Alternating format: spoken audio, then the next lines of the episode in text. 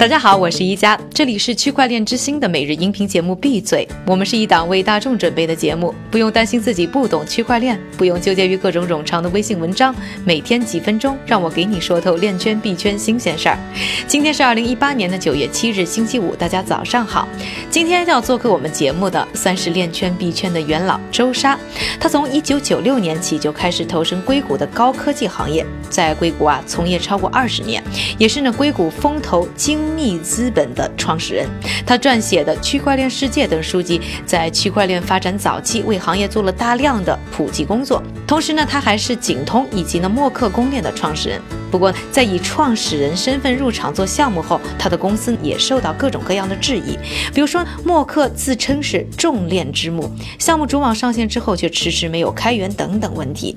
另外啊，对中美币圈投资监管氛围都很熟悉的他，又是如何看待两种环境之间的差异呢？今天呢，我们将就相关的各个话题呢，和他一起对话。嗯，朱砂老师非常高兴今天能够来到我们的节目。那很多的朋友呢，知道您，有的人是联系到默克这个项目，有的人呢是联系到景通这个项目，所以可能大家可能不是特别了解，就是您跟这两个项目到底是什么关系，然后这两个项目之间又有什么一些区别或者什么一些关联。在二零一三年的话，主要是一些酝酿的过程，然后就在二零一四年的话，就先落地了这个景通项目。嗯哼。那么落地景通项目的话呢，当时想的也是一个配合的一个中国的一个“一带一路”的发展，嗯，就是想解决一下“一带一路”的人民币国际化之后，这个 跨境的这种金融结算啊这样的一个一个需求。所以说呢，在这个呃底层的选取的方面的话，就提出了一个有效去中心化的这种这种理念，也考虑到中国的国情。所以说呢，当时是用那个用的是一个 randomized 这个 BFT，就呃拜占庭容错，就是随机的拜占庭容错这么一种共识机制去做的。嗯，那么他当时在后面能够达到的情况，大概就是说是在二百五十台这么一个呃共识节点的这种情况下，嗯，它的那个呃每秒钟可以处理接近就是五千个。这么样的这个这个 transaction 就是五千个这么 这个交易，那么这是，但是呢，当然里面有包括很多东西，包括呃钱包的实名制啊，包括里面就是对它进行分层的处理啊，这些其中也经历过很多，呃，也掉进了很多坑里面吧。那么大概是在三年多的时间里面，二零一四、一五、一六到一七。那么在一七年初的时候，呃，我就跟我们的这个 核心团队，主要是我们的这个架构师陈小虎，这个就就商量，然后我们就通过这个推出了一个这个慕课平台。那么默克平台推出的话呢，主要是考虑海外的一些需求。那么的话，当时的目标主要就是解决呃以太坊不能解决的问题。所以，景通的团队和默克的团队其实是同一个团队，是吗？对，但是他的呃，就说他的那个底层的团队，呃，是同一个团队做的。嗯。但是呢，现在因为景通是很早底层已经做出来了，所以说呢，后面的呃进行维护、进行做中间的那个中间件和做这个 API 啊、SDK 的话，景通的团队是在北京。那么默克现在做这个针对用户的 API SDK，这个团队是在上海。OK，那会不会因为景通是先做，所以这个过程当中是学到很多的经验，所以在开发默克的时候，嗯，会有很多的不同，或者是说会有很多的完善，或者说改进的地方呢？还是说单纯是因为他们要解决的问题不一样？哎，确实是有很多的改进。那么就是说。呃，当然了，我们很多的功能以后在默克上用完善了，我们会再别再把它这个呃在景通上就是把它改进出来，而且最近已经在做了。比如说，我们是全球第一家实现了 RPFS 这个功能，那么现在也会在景通那边出现。那么最大的就是说，因为通过这么几年在那个坑里面爬来爬去。那么的话就是说对很多这个技术上的难点啊，很多东西都是非常非常的清晰。OK，啊，那我还很好奇啊，就是说这个默克呢是号称是 Mother of all chains，就是它的这个名字的缩写啊。那它和其他的这些不同的 chain、不同的底层链相比，它的优势到底在哪儿？它为什么就呃，您要叫它是 the Mother of all chains，是万链之母？对，它主要就是说，嗯，它是进行了一个分层的这种、这种、这种呃处理。那么就是说，你要知道，就是说，光呃，比特币出来的时候，它主要是做的一些支付的这样一种功能。那么等到以太坊出来之后的话呢，然后就出现了是什么？就是说，它有这个智能合约的这样的一些功能。那么它这个这个支付功能和智能合约功能的话，实际上它是两种很不同的东西。所以在以太坊的话，它是把它混在一起做的。那么混在一起做的话呢，它就变成了有些很麻烦的事情。你比如说，有的人在这个以太坊上面玩这个加密猫，他去撸猫的时候，结果人家想做一个支付就没办法做，因为要等他撸猫的人在那去撸，就结果人家支付就支付不了了。那么实际上，从一种设计角度来讲，这种方法实际上呃并不优化。那么默克的话呢，当初。我们在设计的时候，就是说，当时进行了对未来的一种这个生态的思考。那么生态思考的话，当时我的判断就是说，做这个支付这一块，最大的压力会来源于这种这种微支付。但是呢，我们觉得微支付这个场景的话，将来是主权法定数字货币的地盘，是就是说。就是包括比特币这些都吃不下这一块，将来一定是呃法币的数字货币才可以把这块兜下来。那么从这个角度来讲的话呢，我们当时就采取了一个想法，就是说我们进行一个分层，我们在底层这里继续呃支持这个支付功能，但是我们上面的上层的话去支持这个智能合约。因为考虑到将来的这个这块的最大的压力会被这个主权货币接过去，那么我们就在这里没有进行一个分片的处理，而是用我们目前的这种架构的话，你比如说以太坊的话，它每秒钟可能处理十五到二十个这么一个这个交呃这个支付，那么我们的话，光做支付的话，现在应该能够做到一千到一千二百个。那么我觉得这块已经是非常快，而且也非常够用了。那么的话，就我们在这里没有进行一个分片的处理。那么在上面的话，我们就把它进行一个分片处理。那么很多可能很多听众呃并不一定知道这个分片是什么意思。那么分片就是说，它好比说它在以太坊上面，它有一万台节点。那么你拿一个智能合约下来的话，它是一万个节点都在重复做。做出来之后，大家把大家做出的结果一比对，全部一样，那他这就就确认了他这个是对的了。那么的话，他这个效益并不高。那么分片的意思就是说，实际上你就把一万个的话，好比说你平均的话，每一百个你分一个片的话，你就把它分成了一百个片。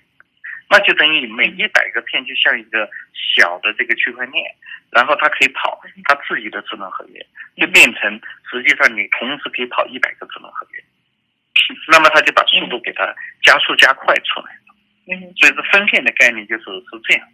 我在默克的官网上看到呢，就是说默克是号称是第一个实现了分片技术的项目，但我也看到另外也有项目像 Zilliqa 也说自己是第一个完成了分片技术，到底这个？行业里面的时间顺序是个什么样子的？呃，热力卡的话，就说，如果我记得的话，他们主网还没有出来。那么他们的他们的那个，因为我们是去年六月底做完融资的话，那么我们的主网是大概四月的时候出来的。那么他们一看我们出来，他们也满级了，他们也在做。呃，他们的那个白皮书大概是去年年底才出来的，所以，但是呢，也不好说他就没有，因为毕竟他们之前自己做了测试网，对吧？那么就是如果他测试网也落实了分片，那也不能说人家没有做，对吧？所以说，但是他们主网应该还没有出来。OK，那我们再来说一说，就是说现在在默克上也开始有一些 DApp 这种去中心化的应用，那能介介绍一下呢？现在这些去中心化应用的落地情况，另外他们呃有一些什么样的特点？嗯，现在就是去中心化落地情况的话呢，因为我们那个这个指令这一块是这个八月十五号正式放开来的嘛，那我们自己在上面。落实的第一个指令就是我们自己的 IPFS 的这么一个指令，就是做那个呃这个去中心化存储的这种功能。那么其他的一些一些项目的话呢，呃，是如果是那个以太坊的搬过来的，那基本上它可以用类似以太坊的这种智能合约就可以跑上来。那么就是说，最近目前还是我还是在安排怎么把。一些具体的这个现实中间的有几个等的，像那个呃智联通啊、魔方啊，他们这几个很大的项目，现在是等着我们把它搬上来。但是有，我觉得有有两块地方，呃，还是有一些这个难度。是第一块就是说，和对方梳理清楚他们想实现的功能。那么第二个就是说。我们这边怎么如何提供一个很好用的一些工具，让他们能够搬上来？那目前来讲的话，我们这边的这个工具的可用性还不是特别好，可能主要就是说，一个就是说还是，呃，还是这个人手还是少吧，就说区块链的这种，这个可能人才都还需要呃大量的扩展。那么就这一块的这个。这个还做的不是特别好。另外的话，我看到就是说有一些新闻在报道说，默克呢和像网易啊，包括默克下面的子链，呃，有在和海尔啊做一些合作。那对于这些比较成熟的这一些传统企业啊，他们对于呃区块链上有什么样的诉求？呃，这个他就是说，如果你呃从一个以太坊上跑的这么一个。这个一个应用来讲的话，可能现在最大的、最头痛的东西就是说，以太坊整天被堵死，对吧？这可能是大家最大的这个这个苦恼的地方。那么默克的话，目前的话，它底层的话能够跑到一千个这个 TPS，那么它直面上的话能跑到五千个 TPS。所以说呢，就是说目前因为呃。因为默克刚开始主网上来之后，也有一些交易所就接上来了嘛。那么就是首先从这边的回馈的话，他们的感觉比这个以太坊爽太多了。因为你从那个他们转账啊各种角度来讲，它运行起来就是很流畅。那么就是说，对于很多传统的企业来讲的话，我觉得大概是两块地方。第一块就是说对国内的企业，呃，国内的企业的话，现在。就关于币和 token 的话，还是一个很大的争论。但是呢，关于区块链的链，基本上是一百个 percent，大家都会全部支持的。那么现在就是出现这种情况，就是说有些企业的话，像以前之前的那个什么呃暴风啊这些，他们一碰到这个币这一块的话，马上这个央行就会来约谈。所以说呢，就搞得大家，大家不光是地方的政府啊。和很多这种企业啊，都想动区块链，但是这方面有一些政策的顾忌。但是呢，很多在 A 股上谈区块链的话，呃，一说他们要搞区块链，然后这个 A 股市场上就来了几个涨停板，然后马上证监会就发函询问说，你们这个区块链这个到底是怎么回事？然后大家交代说，呃，只不过是搞那个研究所正在研究，然后又被证监会就。拍他们一巴掌。那么，我想很多这些企业的话呢，他们一个想法就是说，呃，我们怎么可能就是说一条腿先跨进去，能够这个把一个没不跟币没有相关的这么一个链，把我们的这种业务啊，把我们的营运商业逻辑做上去。那么，如果将来国家政策开放了，说可以发这个币啊，发通证啊，那对他们来说。补发一个大概就几分钟的问题，对吧？那么，但是呢，如果是他们真有业务上链了，那他股市上来股市上来几个涨停板，那证监会也没什么话可说，人家真的干事了，对吧？所以说他们是还是有这种这种呃呃，现在叫什么叫无币区块链吧，是就这么一个概念。那么无币区块链一个最大的问题就是说，嗯，当初推这个推的比较厉害的，一个是阿三联盟，一个是 IBM 的这个 Fabric，基本上现在都叫日落西山了，然后。包括 IBM Fabric 也要改为去发币了。那么这个 R 三的话，那边也有人说他们想去发币，就是说，我觉得他有一个很大的问题，就是说，他如果是他有个人才的问题，那么就是说，现在如果是你一个企业说我要做一个无币区块链，那么我想你找不到人才去做，就算你培养了两三个人才，可能这些人受到外面这个这个发币的一一诱惑就跑出去了，对吧？就自己做项目去。了，所以他们解决不了人才。但是在默克里，你就可以帮他们解决这么一个问题。好比说，他们可以五分钟、十分钟就可以把他们的业务放上链来，而且完全不用碰这个币，而且呢，可以通过默克补链的这么一个攻面去保证它的一个安全。所以说这一块，我觉得需求还是蛮大的。感谢一家的分享。想要了解一加和周莎的完整采访，请关注微信公众号 Next Block，N E X T B L O C，就可以看到采访整理的文章了。下面的时间还是由我韭菜哥来为大家播送一组链圈和币圈的快讯。首先，上海市杨浦区发布了对区块链行业发展的十二项支持政策，包括了开办费补贴、办公用房补贴、联盟支持、融资支持等。这项政策将从今年的十二月一日起正式生效。第二条消息，日本筑波正在测试基于区块链的数字投票系统。筑波也因此成为了日本第一个测试和试行区块链数字投票系统的城市。第三条消息，区块链应用服务平台 ShapeShift 昨天宣布，为了打击数字货币洗钱和其他非法活动，他们即将取消匿名，强制用户实名注册，让昨天因为高盛已经下滑的币价再受打击。第四条消息。东南亚最大的数字货币交易所 Coins 用户基数在2018年增加了400万，现用户基数已经超过了500万。第五条消息，IBM 的区块链部门今天宣布与 Humanity 的 Co 合作，计划使用健康数据程序进行另一个区块链的身份识别。接下来我们还是来看一组链圈的报告。首先，中国信息通信研究院与可信区块链推进计划共同组织编写的区块链白皮书正式发布。区块链白皮书指出，中国的区块链企业数量仅次于美国，全球范围内目前共有一千二百四十二家公司活跃在区块链产业生态中。另外，中国金融信息网报告，从融资情况来看，中国八月区块链项目中的早期融资项目偏多，其中比特大陆十亿美元的 Pre-IPO 融资独占鳌头。